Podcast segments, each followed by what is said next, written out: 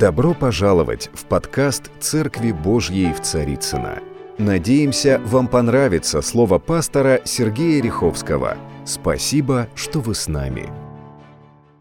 Дорогие мои, на самом деле мы говорили в прошлый раз на важнейшую тему, и я верю, что христианин, он должен быть счастливым человеком, благостным, любящим, милосердным, сострадательным, можно эпитеты разные называть. Тем не менее, я прекрасно понимаю, что есть э, такая сила, ну, не очень хорошая, такая злая сила, которая пытается нас сделать несчастными, украсть у нас счастье, сделать нас обделенными счастьем и, конечно, сделать, ну, условно говоря, несчастными.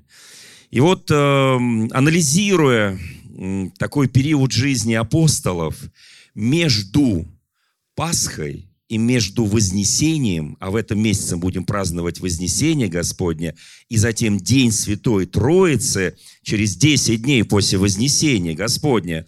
Вот очень важно отследить, как вели себя апостолы после воскрешения Иисуса Христа. И до Вознесения, ну и после Вознесения там они уже никак не вели, они просто молились, молились и молились, и ожидали Духа Святого. Вот эти 40 дней, как они себя вели, что помешало им сразу же поверить в воскрешение Господа Иисуса Христа? Что помешало им, как Фоме, например, говорить, пока, ну вот он говорил, пока я не увижу, пока не вложу, я не поверю.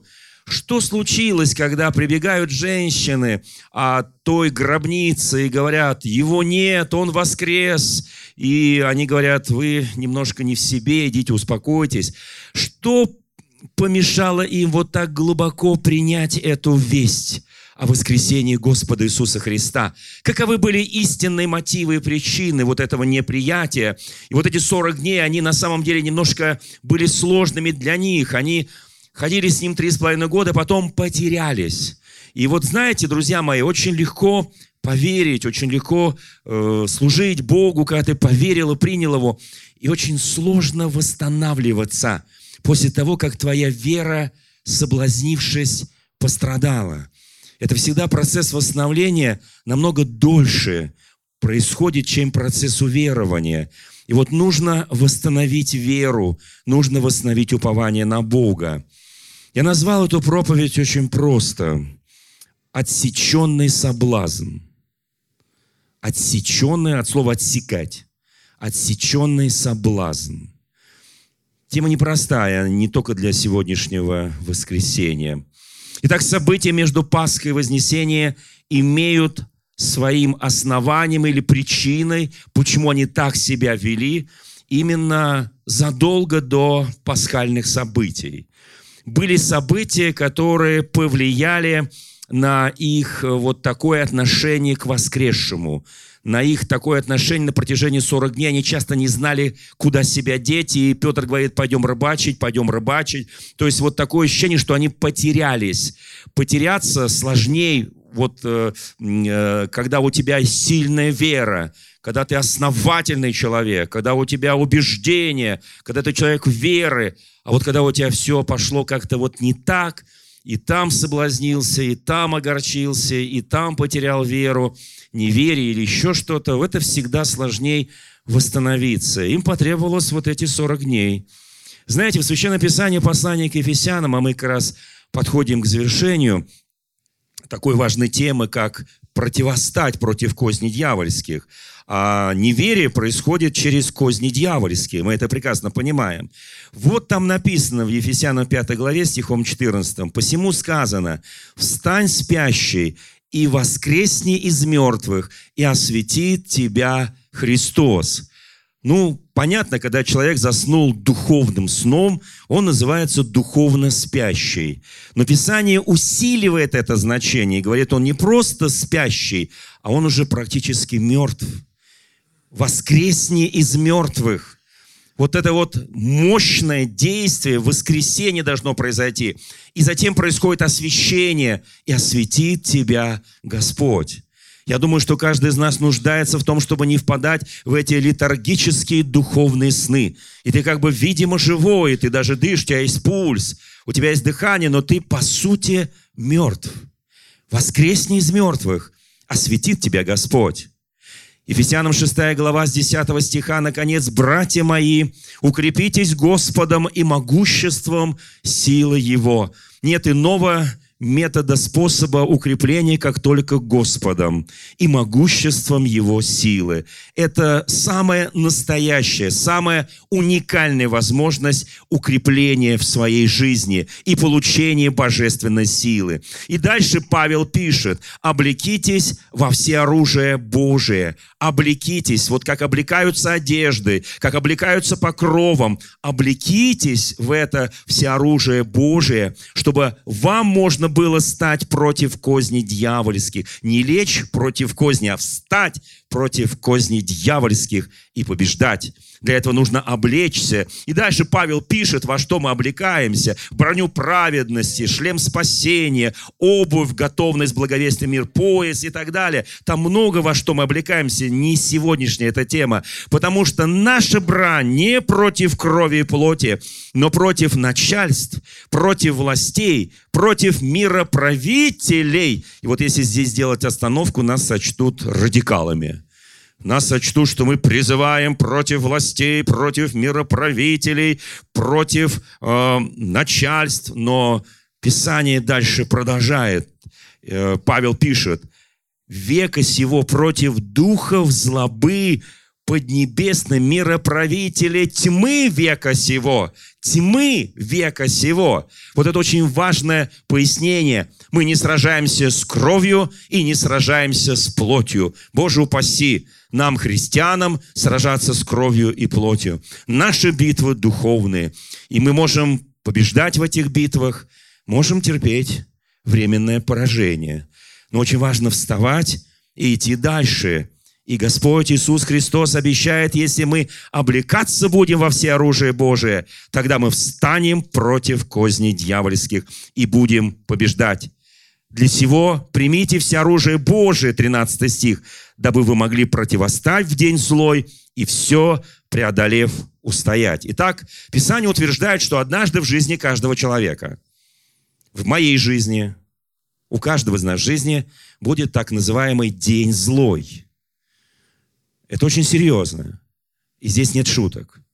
Это очень серьезно, когда день злой наступает в жизни любого христианина.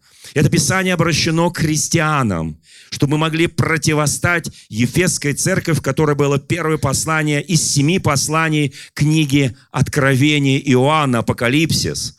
Что вы могли, они первые приняли вот этот удар в день злой. Очень важно, чтобы в день злой мы были готовы противостоять и побеждать, как здесь говорит Священное Писание, стать против козней дьявольских или же устоять. Какие бы ни были ветра, буря, какие бы ни были против нас э, нападки, устоять и победить. Вот вчера в Москве, к сожалению, погибли люди. Страшный ураган, который ломал деревья, переворачивал билборды, много чего. Погибли люди, много раненых людей, разбиты машины. Ураган, который может пронестись по жизни каждого из нас. Как победить, как устоять, какое нужно иметь основание, какую нужно иметь историю хождения с Иисусом Христом – Блаженные не слушатели слова, но исполняющие слово.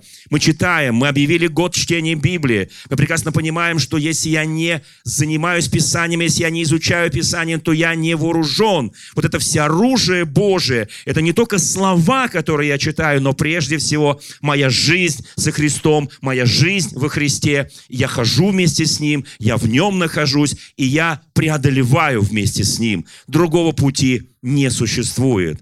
Несомненно, мы это прекрасно понимаем. Иисус Христос донес своим ученикам Евангелие во всей полноте и всем совершенстве.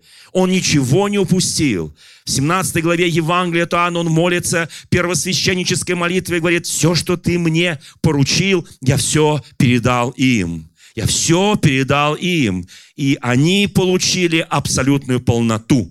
Дорогие мои, они всего три с половиной года ходили за Иисусом Христом. И он смог им передать Евангелие Царства. Если я спрошу, кто больше, чем три с половиной года христианин, Можете поднять руки? Больше, чем три с половиной года. Друзья мои, слава Богу за нас. Большинство из нас. Это означает на практике, что Иисус Христос нам передал все. Всю полноту и все совершенство христианской жизни.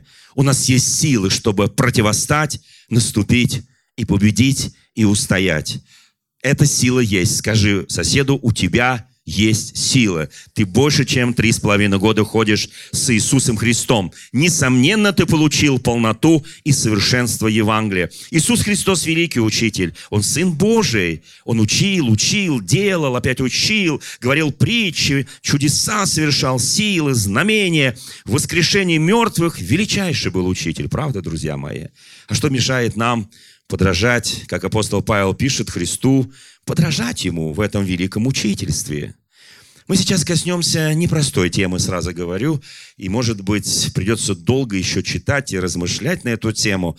Но вот это вот 40 дней, которые отделяли Пасху от Вознесения Господня, Вознесения Христова, они как раз э, и были, была причина, почему они себя так вели. И причина была в их христианском прошлом. Я подчеркиваю, не иудейском, а христианском прошлом, когда они ходили с Иисусом Христом. И одна из глав, которую мы сегодня с вами внимательно посмотрим, из Евангелия от Марка. Евангелие от Марка, оно же повторяется эту историю в других Евангелиях, но здесь оно более выпукло, здесь оно более конкретно, здесь оно бескомпромиссно, как сам евангелист Марк. Он очень эмоционален, он очень харизматичен, он бескомпромиссен. И вот этим мне особо нравится это Евангелие. Вы знаете, друзья мои, вот что написано в Священном Священное Писание, позвольте мне кое-что напомнить. Мы понимаем, что без веры Богу угодить невозможно. И всякий приходящий Господу должен веровать не только в то, что Он есть, но ищущим Он воздает. Вот это очень важное утверждение. Вы знаете, когда в Евангелии от Луки 8 главе, эта история есть и в других Евангелиях, апостолы попали в бурлящее Генесарецкое море, когда буря, когда ураган, и Иисус при этом на корме уснул. Это очень такая нормальная картина, вокруг гроза, и нам кажется, боже мой, все разрывается, парус разрывается, все разрывается, моя жизнь разрывается, а ты, Господи, спишь. Мы как-то соблазняемся о Тебе, Господи. Почему ты не бодрствуешь? Почему ты... Мы, мы погибаем. Помните, они будили? Мы погибаем. На что Иисус пробудили, когда они его, он успокоил эту бурю. Он говорит, где вера ваша? Очень важный вопрос. Где вера ваша? Вера же есть осуществление ожидаемого и уверенность в невидимом. В другом месте Иисус Христос говорит о том, что вы так боязливы, как у вас нет веры.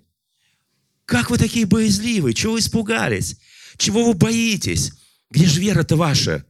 Мы знаем одну хорошую историю в Евангелии от Марка в 9 главе, когда, э, помните, когда они спустились с горы Преображения, и там был мальчик бесноватый, и папа просил учеников, апостолов, чтобы они изгнали из него беса.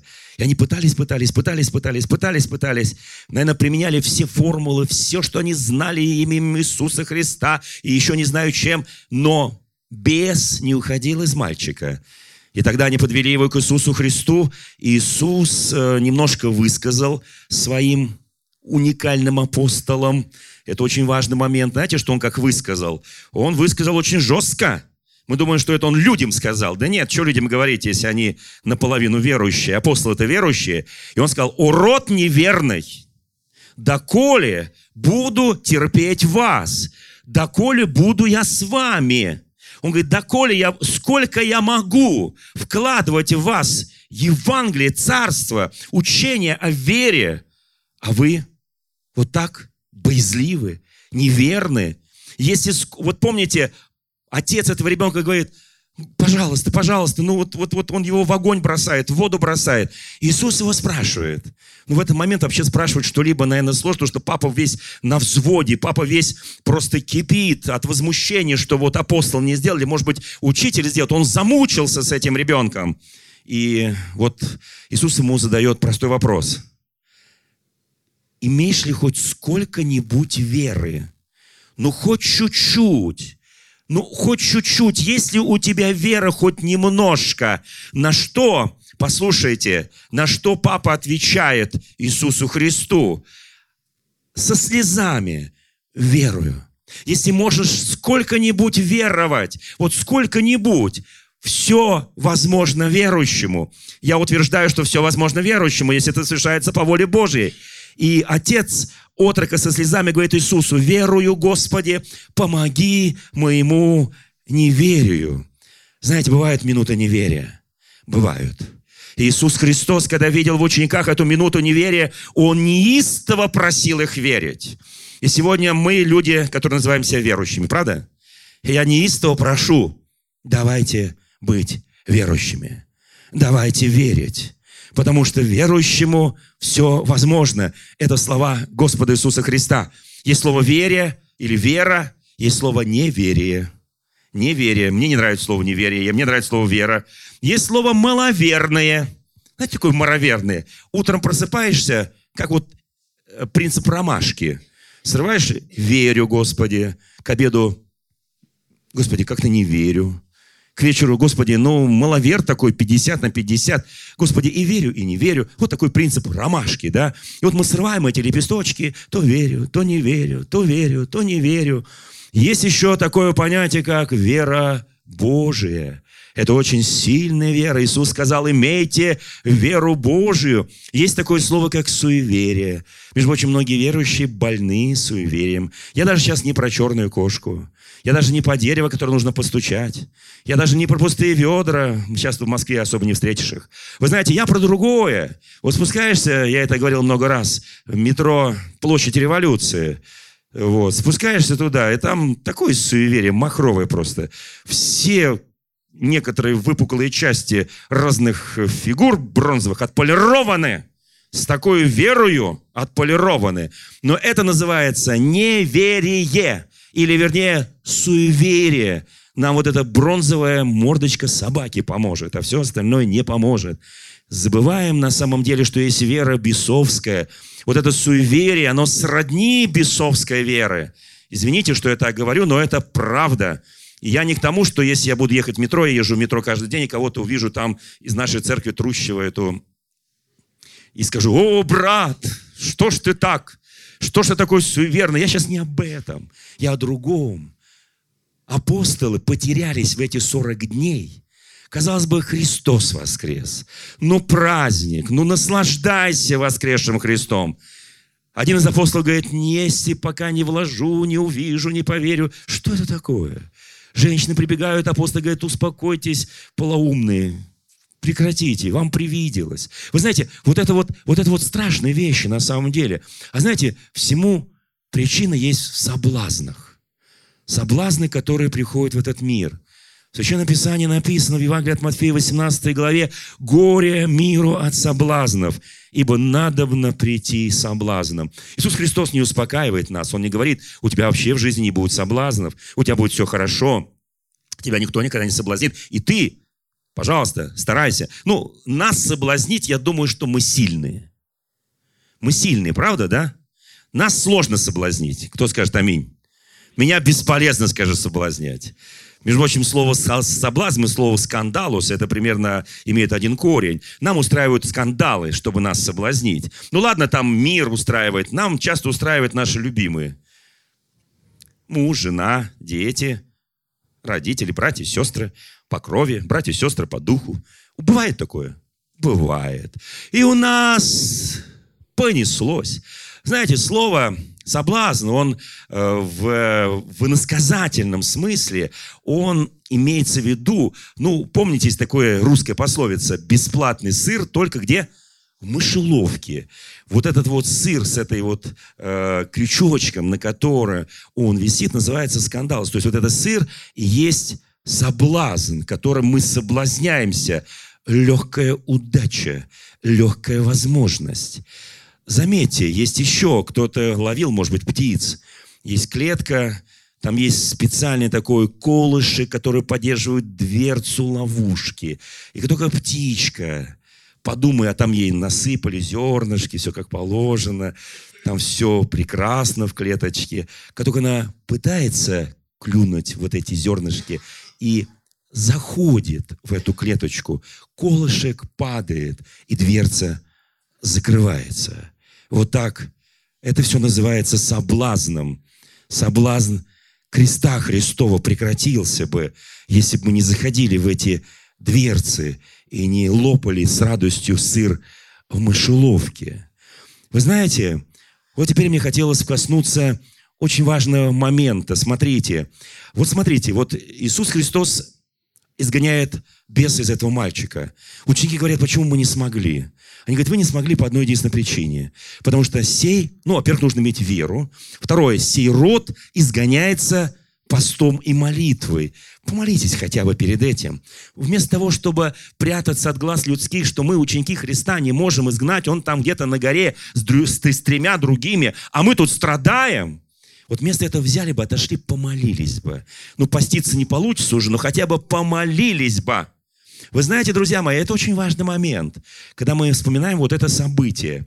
И когда Иисус Христос этого мальчика делает здоровым, и, естественно, папа благодарит его, и дальше начинается очень интересная, на самом деле, история Давайте мы ее посмотрим. Ну, казалось бы, да, Иисус Христос ему уже все сказал. Затем он сказал не только, что сирот изгоняется постом молитвы, что вот, э, вот, вот буквально скоро я буду предан в руки человеческие, сын человеческий, меня убьют, и я на третий день воскресну. Сколько он накидал им тем? Вот когда мы приходим, вот у нас год Библии, приглашайте друг друга, просто читать Библию просто читать Библию, не обсуждать лишь бы сто, что, а читать Библию, потому что ученики вот здесь, в этой же главе, обсуждали, простите меня, вот лишь бы что обсуждать, ну, из-за своей гордыни, там, значимости и так далее. Вот, очень важно, когда мы собираемся обсуждать то, что мы услышали со слов Священного Писания. Смотрите, казалось бы, Иисус им сказал, что Он должен быть распятым, ну, его убьют. Он должен воскреснуть, это вообще радостная новость, да, задолго до Голгофы. Затем он им говорил о том, что вы можете иметь силу и власть изгонять бесов, и что пост и молитва. Нужно было вот идти и рассуждать дорогой, пока они шли в этот чудесный город, э, и вот а, они идут туда, и вот вместо того, чтобы рассуждать, о чем нужно рассуждать, смотрите, как интересно, да, он говорит им, важнейшие вещи на пути в Капернаум. И потом, когда они приходят, да, но самое что интересное, о том, что он сказал, что на третий день воскреснет, они не уразумелись их слов, следующий прям стих, они не уразумели, то есть не понимали. И дальше написано, а спросить боялись. Вы знаете, когда мы что-то не разумеем, неужели страшно спросить? Это нормально. Помните, я однажды говорил проповедь о десяти заповедях или правилах одного величайшего ученого, который придумал закон в семи... Что он там придумал? Всемирное тяготение это был другой. Что он там придумал? Теорию относительности. Кто помнит? Кто вообще знает формулу теории относительности? Что в этом мире все относительно, кроме Бога, да? Итак, очень простая формула, чтобы запомнить, да? И вот этот величайший ученый, кто его знает, как его звали, кто помнит, как его звали – Эйнштейн, Эльберт Эйнштейн. Десятая заповедь. Кто знает десятую заповедь? У него десять, ну, как положено, да, что был. Он был глубоко верующий человек, он спорил там с профессурой, он отстаивал, что есть Бог и так далее. Десятая заповедь очень простая. Очень простая. Продолжайте задавать вопросы. Десятая заповедь. Прочитай Слово Божие, спрашивай Бога, спрашивай братьев, обсуждай прочитанное. Это же важно. Продолжай задавать вопросы. Потому что если не будешь задавать вопросы, ты сверху будешь показаться, что такой умный. А они, говорит, они ничего не поняли. Спросить стыдились, идут в Капернаум, о чем-то бурно рассуждают по дороге. Казалось бы, они рассуждают о том, как он воскреснет, кого, кого сына человеческого убьют, что такое пост и молитва. Ничего подобного. Знаете, о чем они? Они уже впали в прелесть. Они уже впали в прелесть. Они уже соблазнились. О чем они рассуждают? Давайте подумаем. Вот они приходят в дом в Капернауме. И Иисус Христос их спрашивает – вот дорогой вы шли, ученики мои дорогие, о чем вы рассуждали? Вот так бы нас спрашивают иногда, когда мы идем куда-то дорогой, о чем-то бурно спорим. Уверен, что 90% это споров, к вечной жизни, к Царству Божьему и к спасению не имеют вообще отношения. Это правда. О чем мы должны дорогой-то говорить? О Писании. Чтобы быть пропитанным Писанием. Вот они спорят, он говорит, о чем? Они молчат. Ну, стыдно. Понимаете, слава Богу, что есть такое слово еще стыд. Но стыдно признаться, что они не о том спорили, они молчали, потому что дорогой рассуждали между собой, кто больше. Слушайте, только что величайшее чудо изгнания беса. Только что он подсказал, как это делать, рецептик подсказал, формулу подсказал, пост и молитва, все. Только что он сказал о своей крестной смерти. Ну, есть о чем поговорить-то, правда? А они спорили, кто больше. Какая важная тема. Знаете, почему спорили? А потому что трое были на горе преображения, а эти девять стояли под горой. И эти трое подумали, что они теперь пуп земли. И эти трое стали думать, о, они такие великие, их сам Иисус взял помолиться с ними и преобразился перед ними. А эти девять не смогли, девять не смогли изгнать одного бесенка, не смогли. Естественно, друзья мои, вот такое к ним отношение. Они, они перед ними возвышались, мы больше, мы больше. Знаете, мы любим поспорить, кто больше. Правда, это отношение к истине вообще не имеет. Даже я бы сказал, имеет отношение к антиистине. Это имеет отношение к соблазнам и к неверию. Вы знаете, вместо того, это Иисус говорит. Смотрите, как Он сказал. И Сев призвал двенадцать и сказал им, кто хочет быть первым, будь из всех последним и всем слугой. Кого еще не отпало желание быть первым? Хорошее желание на самом деле. Но будь всем слугой, будь последним в разговорах о том, кто главный тут и кто первый тут. И дальше он взял дитя, поставил и сказал им, кто примет одно из детей моих во имя мое, тот принимает меня. Он показал самое умоленное. Он показал, что если ты не уморишься, как это дитя, ты не сможешь войти в Царство Небесное. Ну, казалось, простая вещь, правда, друзья мои? Давайте мы договоримся, вот у нас до конца года еще есть время. Мы должны, если вдруг ты почувствуешь, до, до лета ты не, не даже половину Библии не успел прочитать, все, звони друзьям, приходи на домашние чеки, говорить, я хочу читать, давайте вместе читать. У нас график срывается, мы должны, мы должны говорить не о том, кто первый, еще не о чем-то, а мы должны говорить о Слове Божьем. Есть, а иначе я буду проигрывать всегда. Иначе я буду на всем соблазняться. Более того, буду других еще соблазнять. Сам соблазнился, это еще полбеды. А вот когда я других соблазняю, вот это страшная беда. Я как христианин могу соблазнять других это, извините меня, сейчас я кое-что прочту. Но прежде чем я прочту, вот это очень важный момент. И когда он взял, показал пример этого дитя, ну, дитё было настоящее там, и дальше сказано, они слушают, вот, вот у меня такое ощущение, он им говорит о Фоме, они думают об Ереме. Ну, такое русское выражение, да? И вот смотрите, прям дальше написано, при всем Иоанн сказал, учитель, мы видели человека, который именем Твоим изгоняет бесов. Мы тут, извини, корпели, корпели, корпели, корпели, бесенка не смогли изгнать. А этот, который с нами не ходит, не ходит ни за нами, ни за тобой. Иисус, Он именем Твоим реально, реально изгоняет бесов. Эти бесы реально исходят, выходят из человека, но Он не ходит с нами. Господи, Пожалуйста, запрети ему. Мы ему уже запретили. Вот это они умеют делать. Вот это в легкую. Именем Иисуса Христа запретили тебе, тебе запрещаем, чтобы ты не использовал имя Иисуса Христа, когда изгоняешь бесов, потому что мы пробовали использовать имя Иисуса Христа, и бес не вышел. А мы-то выше тебя, мы-то больше тебя, мы-то первые. Мракобесие какое-то. И они ожидали от Христа, что Он скажет, да, братья, вы абсолютно правы. Сейчас я своей властью Сына Божьего, Сына Человеческого запрещу этому некому гонять бесов. Мы имеем только лицензию на изгнание бесов. Пусть покупают у нас лицензию на изгнание бесов. Иисус сказал, не запрещайте ему, ибо никто, сотворивший чудо, он подтвердил, что он сотворил чудо именем Иисуса Христа.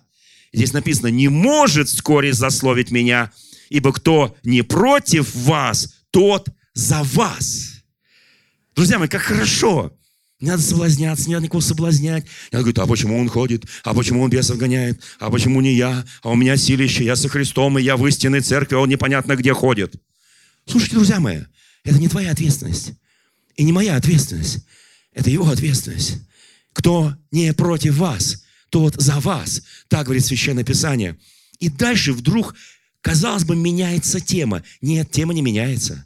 Мы сегодня дойдем до конца этой главы. Тема не меняется, тема расширяется. И он начинает расширять эту тему, показывая состояние апостолов, которое было у них. Вот почему они потом между Пасхой и Вознесением будут себя вести так, что нам немножко даже за них стыдно. Нам немножко как-то больно за них. Но они же великие апостолы. Почему они так себя ведут? Знаете, смотрите, что здесь написано. Иисус им продолжая эту тему говорит. «И кто напоит вас чашей воды во имя Мое, потому что вы Христовы, истинно говорю вам, не потеряет награды своей. Кто напоит вас, меня, вас, драгоценные, потому что мы Христовы, чашей воды не потеряет награды. Награда будет у него. Он развивает тему, он начинает подходить, показывая, слушайте, вы не тому завидуете, вы не о том говорите, вы не о том просите меня молитвенно, не о том. Молиться-то нужно о другом, чтобы не быть камнем преткновения для братьев своих и сестер своих. И смотрите, что дальше написано. «И кто соблазнит одного из малых сих». О каких малых идет речь? Вот об этих малых, вот об этом, который ходит, бесов изгоняет, но с ними не ходит. Он малый. Вот, э, вот эти малые, которые отец этого мальчика, сам мальчик. И огромное количество людей, которые малые. Они тут думали, что они большие. Послушайте, он говорит, кто соблазнит одного из малых сих. Вот из этих малых сих, если кто-то соблазнит, вы знаете, есть такое слово, я в разных словарях посмотрел еще раз значение слова «соблазнять». И здесь э, в русском языке это чуть-чуть немножко, оно на такой, знаете, сексуальный подтекст – но вообще в греческом языке там немножко другое значение.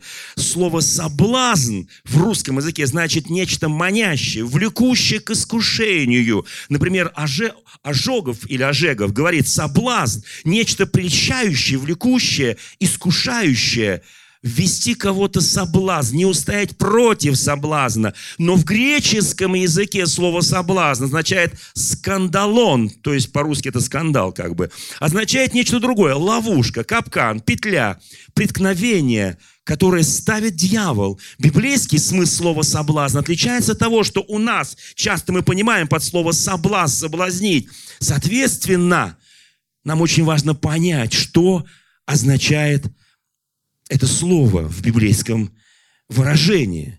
Это очень важно. Итак, смотрите, кто соблазнит одного из малых сих, верующих в меня, этот малый сих, он верует, у него еще слабая вера. Может быть, он не в твоей конфессии. Может быть, он не в тот храм ходит, не в ту церковь приходит. Может быть, он еще слабоват в познании откровения, но он верит в Иисуса Христа. И если я соблазняю его, Лучше мне, что повесили жерновый камень на шею и бросили меня в море. Камень, которым пшеница, там, не знаю, рожь, вот э, жерновый, он тяжелый. Он, у нас в одном из офисов РосХВЕ нашего союза есть это камень, жерновый камень специальный. Его один человек будет поднимать с величайшим трудом. А если повесить на шею, еще кинуть в море, все, конец. Уже не выплывешь. Вот так говорит Иисус Христос. Он говорит, лучше будет. Вы знаете, это на самом деле очень жесткое сравнение. Я бы сказал, страшное сравнение. Знаете, мне рассказали одну такую историю, она очень уникальная. Я сначала подумал, ну, Восток, дело тонкое, конечно. Я вообще люблю восточные притчи. А, у одного мужа умирает жена, остается на руках маленькая девочка – лет 6-7, и она приходит к папе и говорит, папа, пожалуйста, удели мне время, я очень нуждаюсь во времени, я чувствую, я на многие вопросы не получаю ответа, папа, я хочу тебя спросить. Отстань, отстань, у меня дела, мне надо строить свою личную жизнь, у меня там работа, то все, пятое, десятое. Ну, в общем, девочки, а что мне делать? Иди гуляй на улице, дочка. И дочка гуляла, гуляла, гуляла, гуляла, гуляла, гуляла, папа ей не уделял времени. В конце концов, дочка сгуляла настолько, что стала уличной женщиной. Вы знаете, потом несчастный случай. Она молода, и они с папой погибают. И они приходят при престол Божий. И подводит ангел эту девушку, которая жила уличной жизнью. Подводит и говорит Иисус, ее куда? Я сначала, когда почитал эту притчу, я сказал, что-то как-то для меня это вот, куда ее? Он говорит, в рай. Как в рай? Как в рай? Подожди. Это девочка гулящая. В какой рай? А вот ее папа. Папу куда? Папу в ад. Почему? Потому что он был для нее камнем преткновения. Он был для нее соблазном. Она не виновата. Я сначала почитал, вдруг я вспомнил, как Иисусу Христу привели падшую женщину, взятую в прелюбодеяние. Помните да, эту историю? Фактически вот эта притча, она, она отвечает этой истории. Ему привели ее и сказали, мы взяли эту женщину в прелюбодеяние, и по нашему закону она должна быть побита камнями. Она должна быть побита. На что Иисус писал на земле. И вдруг раздается совершенно неожиданный приговор. Иисус Христос, не поднимая головы, сказал, кто из вас без греха, первый бросьте в нее камень. И они, бросая свои камни, но не в нее, а на землю, уходили стыдливо, поджав свои греховные хвосты. И уходили. Женщины, где обвинители твои? Нет их, Господи. И я не обвиняю тебя. Иди и впредь не греши. Больше вины на тем, на том человеке, который сделал соблазн. Не того, кого соблазнили, а кто сделал соблазн. Писание говорит, пожалуйста, не делайте этого. Не соблазняйте ни одного из малых сих. Когда соблазняешь этих малых, которые еще не знают ни права, ни лево, которые не знают, как идти, как жить, когда ты их соблазняешь, то соблазн на тебе. И Писание говорит, лучше вот так поступить с тобою. Друзья мои, очень хочу, чтобы мы понимали эти простые, элементарные вещи. А дальше события развиваются с огромной скоростью. И кто соблазнит если соблазнит тебя рука твоя, отсеки ее. Лучше тебе увечному войти в жизнь, нежели с двумя руками идти в гиену, в огонь неугасимый, где червь их не умирает и огонь не угасает. Смотрите, он говорит, если ты будешь если твоя рука тебя соблазняет, понятно, мы категорически против члена вредительства, никаких отсечений рук, ног там и так далее, и вырывания глаз. Этого не может быть в Евангелии, в учении Христом. Он говорит иносказательно, вот эти все, вот лучше тебе отсечь руку, ногу, вырвать глаз, если он соблазняет тебя. Это иносказательные вещи. Это как притчи Христа. Не надо себе делать увечья, но нужно сделать так, чтобы твоя рука не тянулась к беззаконию, не тянулась к греху, не тянулась тянулась там, где можно что-то плохо лежит взять, чтобы твоя рука, она была под контролем Духа Божьего, Иисуса Христа, который в тебе, который помещен в тебе, и ты помещен в нем. Вот это очень важно, ты ходишь с ним, чтобы твоя нога не ходила туда, где места беззаконные. Псалом первый, праведник не сидит, не ходит, не стоит, в собрании развратитель, но в законе Божьем, в Слове Его он пребывает. Вот это очень важный момент. Я очень хочу, чтобы мы уловили это, чтобы мы понимали эти вещи. Послушайте, не надо заниматься членовредительством в знаменитом произведении Алексея Толстого «Отец Сергий». Помните, он себе отсекает палец, потому что хотел совершить блуд с одной женщиной, которая к нему пришла. Он отсекает себе палец, но это не спасло его от другого блуда. Когда к нему пришли, пришла женщина, дворянка, и соблазнила его. И даже без пальца он стал блудником. И потом пошел, куда глаза глядят. Не занимайся членовредительством. Тебе нужны руки и ноги, и глаза здоровыми. Но послушайте, у нас есть власть повелеть своей руке и сказать, нет, рука, ты не соблазнишь меня. Нет, нога, ты не соблазнишь меня. Я не пойду туда. Я не буду буду брать вот это, я не буду касаться вот этого, я не буду брать запретный плод, я не буду это делать. Послушайте, Он дал нам власть. У нас есть сила противостоять, наступить на всякую вражую силу, на змея, скорпионов и побеждать. Вы знаете, там не сказано о языке, потому что глаз, глаза двое, рук тоже, ног тоже, что-то отсек, там хромой, больной, ну войдешь. А вот язык если отрезать. А язык написано у Иакова в послании. Он исполнен смертоносного яда. И он, знаете, от чего воспаляется, там написано? Что им же благословляем Бога и проклинаем брата, созданного по образу и подобию Божьему. Он говорит, это безумие просто. Это... А он воспаляем от гиены. И позвольте пару слов о гиены. Там написано, и где червь, Несколько раз написано. Где, это вот, когда написано несколько раз, это означает усиление значения того, что Иисус хотел донести. Где червь их не умирает, огонь не угасает. Знаете, за кто был в Израиле, в Иерусалиме, там есть долина, которая называется Еном, долина гиены огненной. За стенами стены древнего города Иерусалима эта страшная долина имеет ужасную историю.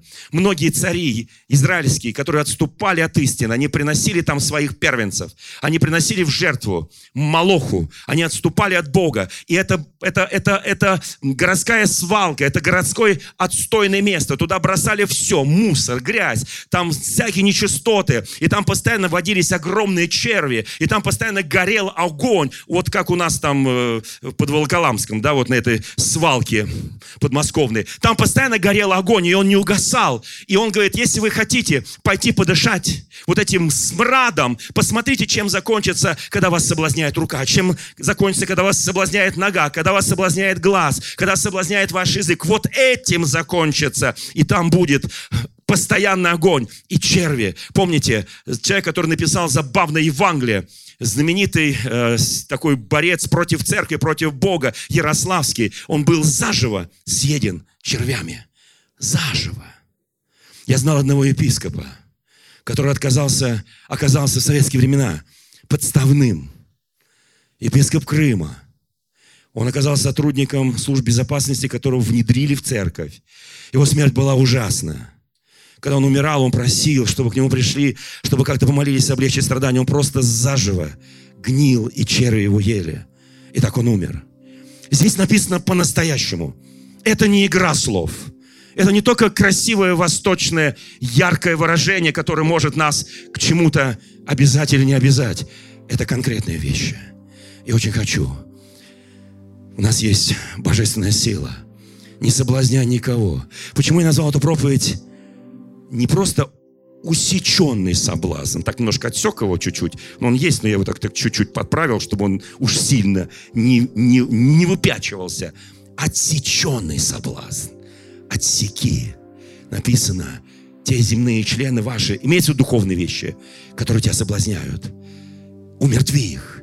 Умертви их, чтобы они не делали тебе соблазн, чтобы тебе не попасть в эту гиену, где червь не умирает и огонь не угасает. И последний стих этой главы. Здесь сказано, ибо всякий огнем осолится, и всякая жертва солью осолится. Соль добрая вещь, но ежели соль не, не солонам будет, чем вы поправите ее? Имейте в себе соль, и мир имейте между собой. Не служи соблазнам. Вы знаете, какую соль? В храме Иерусалимском никогда никакую жертву после того, как ее заколали, сливали кровь, не приносили ни соленой. После этого был особый обряд, когда засыпали солью, а потом клали ее на жертвенник, чтобы соль, потому что там жара, там очень жарко, и жертва даже, там своя очередь, иногда по несколько часов люди ждали. И если не посыпать солью, то даже самое лучшее, без пятна и порока, она начинает разлагаться. И соль она предотвращает, она осоляет, она делает угодным Богу, чистым, святым, очищенным. Я очень хочу, чтобы наша жертва, которую мы приносим Господу, наша соль, она имела силу соли. И наша жертва огнем, здесь сравнение, огнем с солью осоляется. Я очень хочу, чтобы мы горели в духе, чтобы мы были осолены настолько, чтобы мы не были гниющими, чтобы нас не выбрасывали на попрание людям, чтобы мы не, не были в этой гиене огненной, где червь не умирает и где огонь не угасает, но чтобы мы служили вот эти дни между Пасхой и между Вознесением. Я продолжу потом эту проповедь. Это особые дни. Я очень хочу, вы знаете, как, чтобы мы не брали пример с апостолов. Они так отчаялись, они так верили, потом так потеряли всю веру, что не знали, собственно говоря, куда идти и что делать, кроме рыбалки. Всегда, когда не знаешь, что делать со Христом, ты возвращаешься к своему занятию. Но есть одна добрая новость. И там тебя найдет Христос на озере Генесарецком и задаст себе простой вопрос. Дети, у вас есть что есть? Я соскучился по вас. Но скоро вы останетесь одни. И вы, я вас сделаю ловцами человека. Дорогие друзья, спасибо, что были с нами. И до встречи на следующей неделе на подкасте «Церкви Божьей в Царицына.